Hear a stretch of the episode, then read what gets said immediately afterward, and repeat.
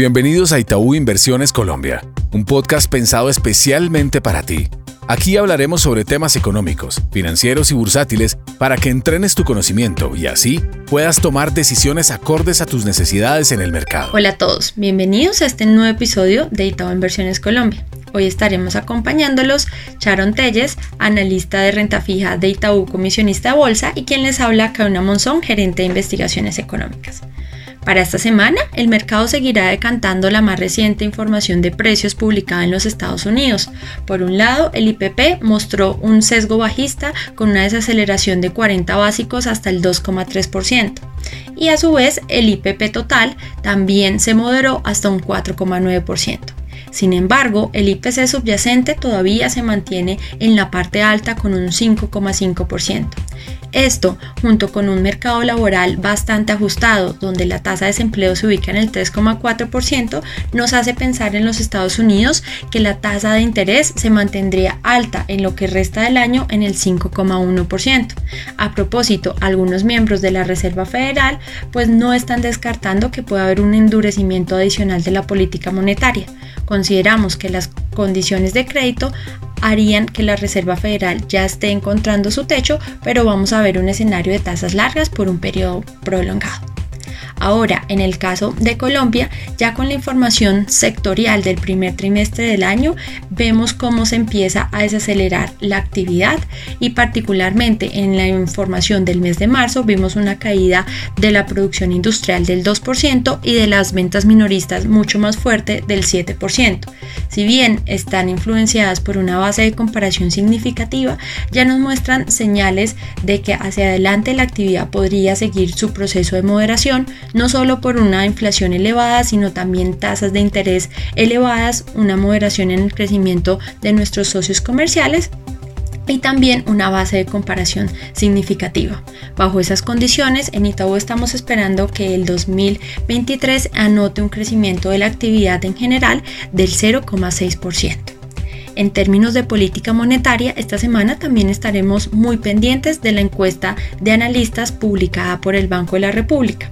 En inflación veremos si la tendencia bajista en los indicadores de expectativas a uno y dos años continúan acentuándose y por tanto nos empiezan a señalizar el fin del ciclo de política monetaria en este 1325 y también estaremos al tanto de la percepción de los analistas en materia de política monetaria para cierre de año donde la última encuesta apuntaba a un 11,25%. Sin embargo, en Itaú, dado un escenario de inflación para este año que podría estar cercano a un 9,5% y también pues un escenario todavía de debates y más gasto fiscal, es probable que finalicemos el año con una tasa en el 13,25 donde ya estamos viendo que en el corto plazo va a ser muy difícil incorporar recortes en la tasa de interés y estos podrían venir más hacia el 2024.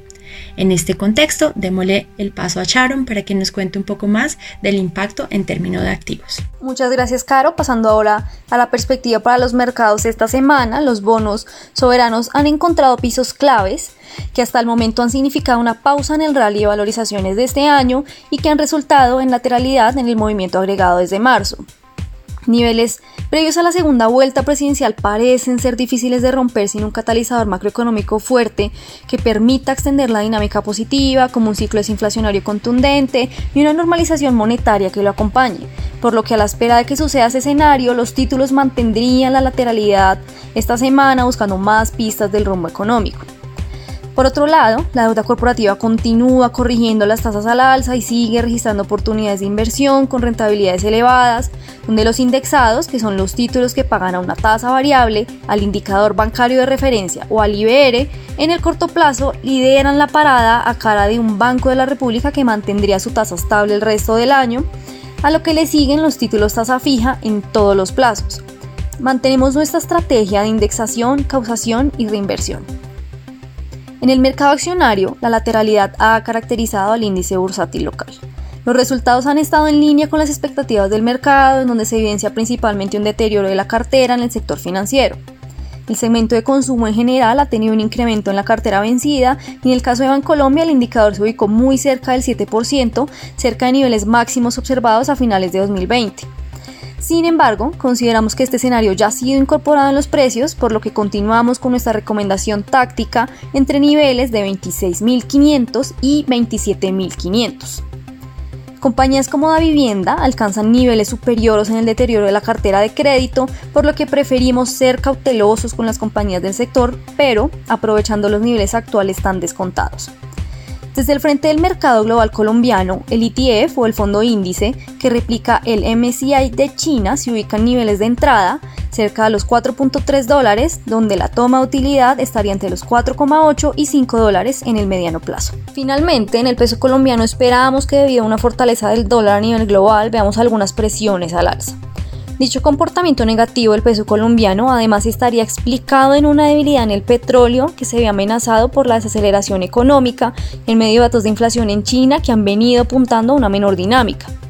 Otro evento clave que amenaza la actividad económica es el aplazamiento de las discusiones del límite de la deuda en Estados Unidos, que no llegarse a un acuerdo aumentaría las probabilidades de recesión, lo que no solo afecta al desempeño del petróleo, sino que además deriva un apetito por dólar.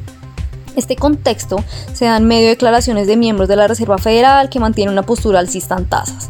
Con esto en mente, esperamos que el peso colombiano opere la semana entre los 4.480 y los 4.720 pesos por dólar, con un sesgo alcista. Así concluimos este episodio de Itaú Inversiones Colombia. No olvides suscribirte para que le puedas dar play a toda la información económica y financiera que hemos preparado para ti. Gracias por conectarte a nuestro podcast. Dale clic al botón de seguir y así escucha todos nuestros episodios. Recuerda que puedes compartir nuestro contenido con tus amigos y familiares. En Itaú Inversiones Colombia, creemos en el crecimiento y fortalecimiento de tus proyectos. La información contenida en este podcast tiene carácter informativo y fue producida por Itaú Colombia S.A. y sus filiales a partir de las condiciones actuales del mercado y las recientes coyunturas económicas y está basada en datos obtenidos de fuentes públicas que se consideran fidedignas, pero cuya veracidad no se garantiza. Esta información no constituye y en ningún caso debe interpretarse como una oferta de negocio jurídico o solicitud para comprar o vender algún instrumento financiero o para participar en alguna estrategia de negocio en particular en cualquier jurisdicción. Los instrumentos financieros nombrados en este podcast pueden no ser adecuados para cualquier inversionista, por lo que cualquier inversión debería ser analizada a la luz de una asesoría financiera independiente que tome en cuenta sus propios objetivos, intereses, perfil de riesgo, etc. Toda la información y estimaciones que aquí se presentan derivan de nuestros estudios internos y pueden ser modificadas en cualquier momento sin previo aviso. Ni Itaú Colombia ni sus filiales SA asumen ningún tipo de responsabilidad legal por las decisiones de inversiones basadas en la información contenida y divulgada en este podcast. Por último, este podcast no puede entenderse como asesoría en los temas que trata por parte de quien lo recibe. Este podcast fue preparado por Itaú Colombia SA y sus filiales e incluye material que es de uso exclusivo de sus receptores y su contenido no puede ser reproducido, publicado o distribuido en ninguna forma, en todo o en sin la autorización previa de Itaú Colombia S.A.